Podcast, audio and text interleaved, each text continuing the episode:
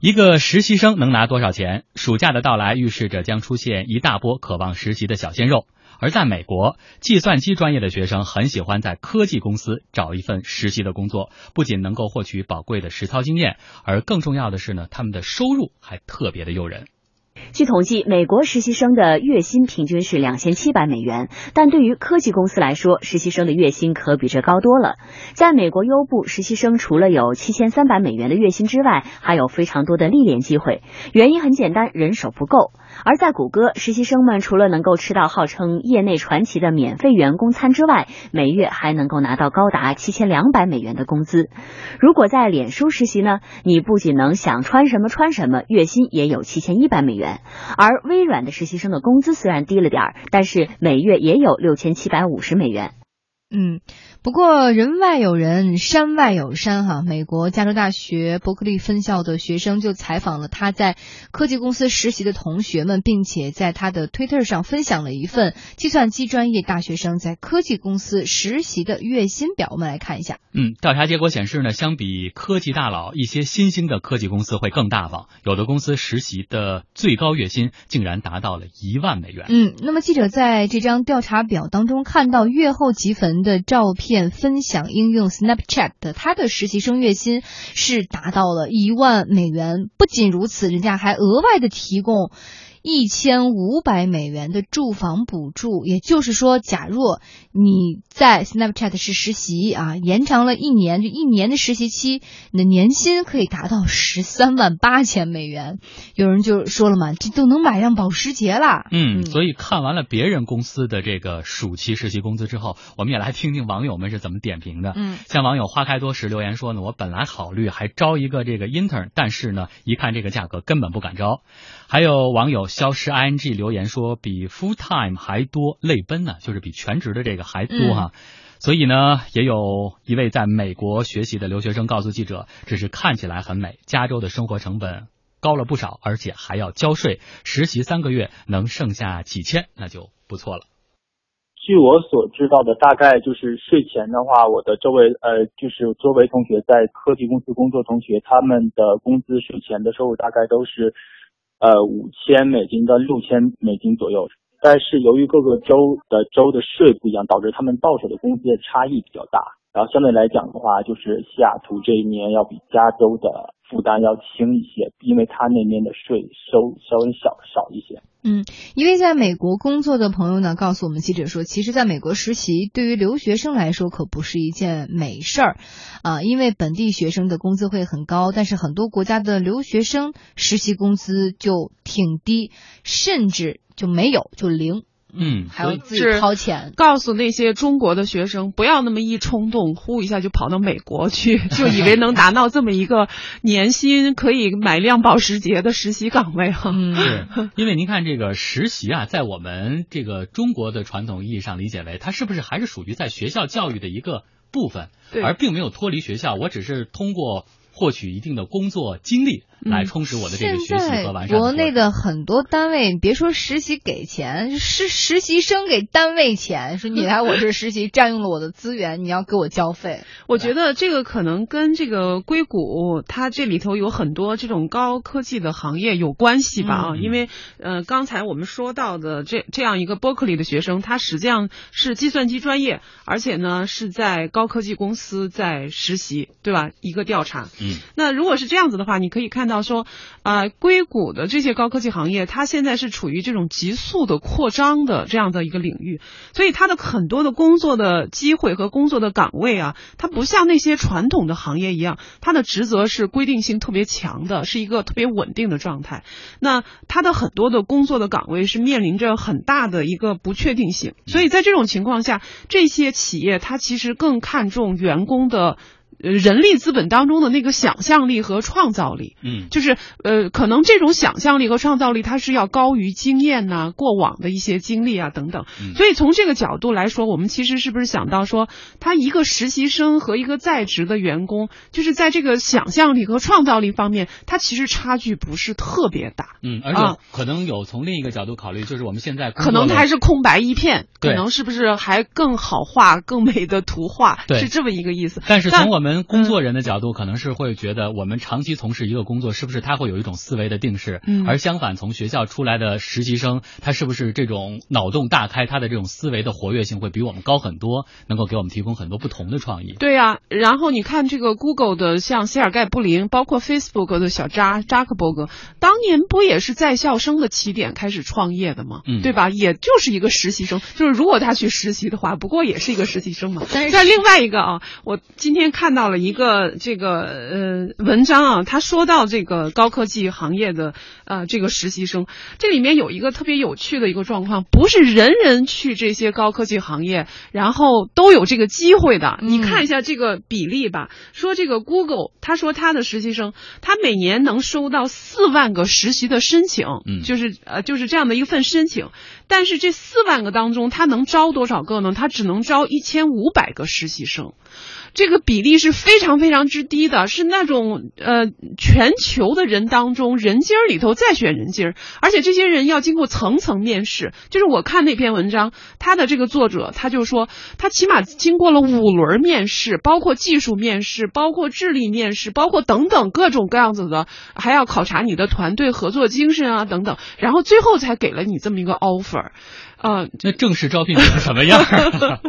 所以呢，这个实习的机会是千里挑一的，所以最后才可能会有这么高的一个啊、呃这个薪金水平吧。确实，这个 Google 的啊，他的实习生的这个工资，我看了一下，也确实挺惊人，大概呃合到每年的年薪也有八万美金。嗯，比一般的好像这个公司的这些全职的员工的工薪还要高一点。是嗯，也别看光鲜的，光看光鲜的数字哈，我们也得看看这数字背后可能会有什么。接下来我们背后是广告，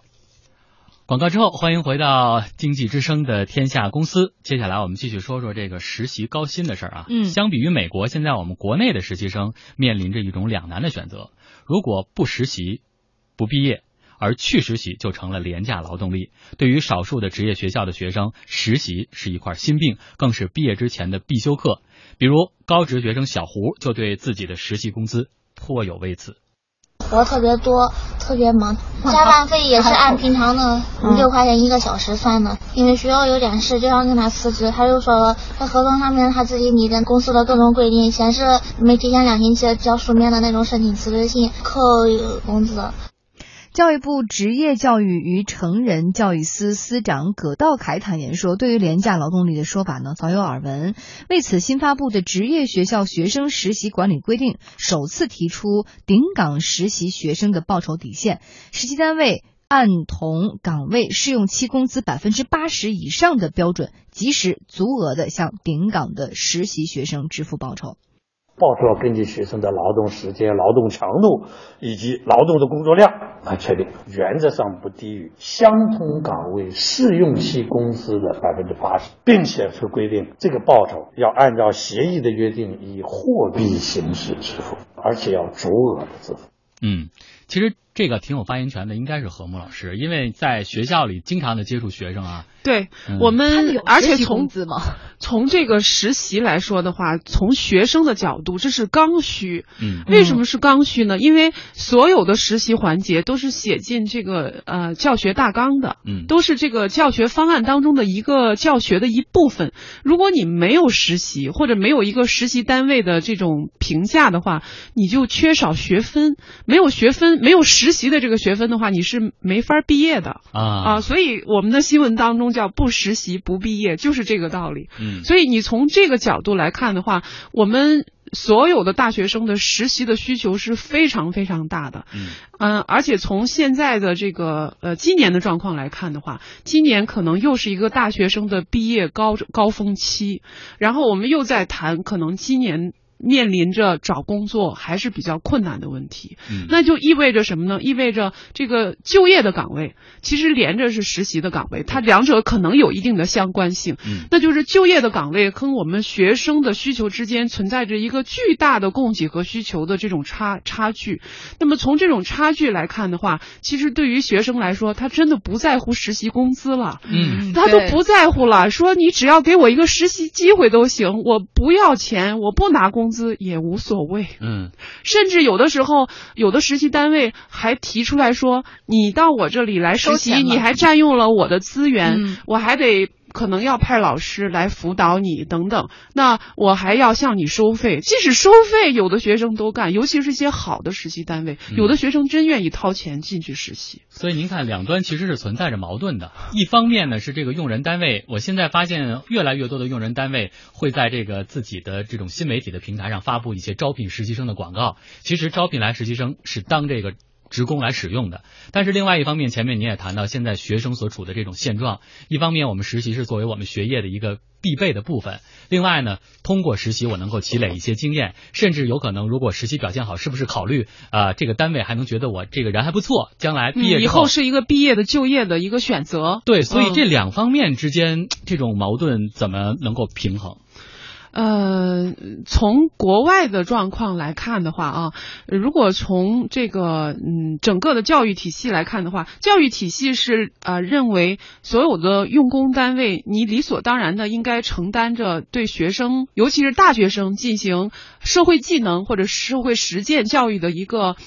责任吧，对，责任吧，应该是这样子的。但是从现在的这种用工市场，尤其是从现在的人力市场来看的话，我们的差距又这么大，所以对于很多的学生来说，他们就像你刚才所说的，现实很丰满，这个呃理想很丰满，现实很骨感。那么对于实习生来说，尤其是对大学毕业生来说，他们啊。呃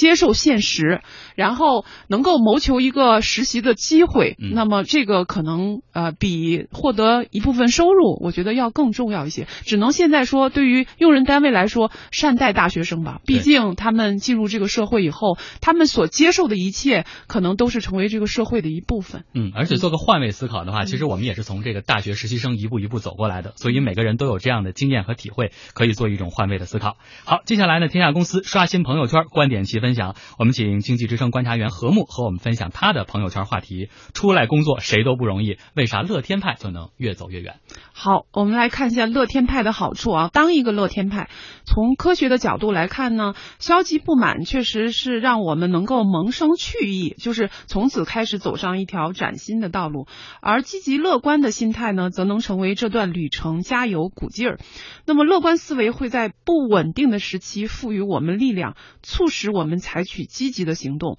这是因为乐观主义者在面对挑战时，常常期待有好事情发生。呃，最终重要的是，他们相信自己的举动可以产生积极的变化。呃，有学者在为一些新进失业的人群提供咨询的时候，学者几乎一眼就能看出哪些人是乐观主义者。这些乐观主义的人呢，他们坚信消极的事件只是暂时的，因此他们会更加迅速的寻找新的工作，他们更新简历，他们上求职网，他们联系旧同事，以此来谋求出路。而悲观主义者呢，也会这么做，但是常常开始的就更晚一些，而且更缺乏热情。呃，就是这两点，在几乎所有的例子当中都会影响到最终的结果。乐观主义者在面试的环节也很有用啊，他让求职者啊、呃、显得更讨人喜欢，更有实力。当招聘经理问起你最近都解决了什么难题，那么你作答的这个方式，其实真的预示了你自己今后的表现。所以我经常告诉那些寻找乐观雇员的经理们，只要倾听人们如何回答那个问题就可以了。乐观主义者更专注于工作中激动人心之处，以及自己能够掌控的部分。如果应聘者给出的回答，哎，专注于解决方案，而不仅仅是问题本身，那么这个人就应该值得进入下一轮面试了。当我们得到一份新的工作，乐观主义者同样会带来好处啊。有学者的研究发现，对工作乐观的人，他被累垮的概率是悲观者的五分之一，而且全身心投入工作的可能性是后者的三倍。在一项研究当中，宾夕法尼亚大学的研究者就发现，乐观的销售人员的业绩要比那些悲观的同行能高出百分之三十七。而且呢，乐观主义者在职时他会赚到更多的钱，对自己的经历满意度也更高。对乐观主义的研究得出的最有希望的一个结论就是，我们的思维方式真的是可塑的，我们要通过运用来进行强化，正如同我们在健身馆去锻炼肌肉那样。所以，思维方式不只是基因和教育的产物。嗯，所以你看。大家都有一个体会，就是经常在工作当中，你耗时间可能会更累。相反，如果全情投入之后，虽然这个时候我也很累，但是会很有成就感，而且会很享受这份工作。对，所以最后用我们老百姓常说的普通的不能再普通的一句话：高兴也是一天，不高兴也是一天。你干嘛不高高兴兴的过这一天？对。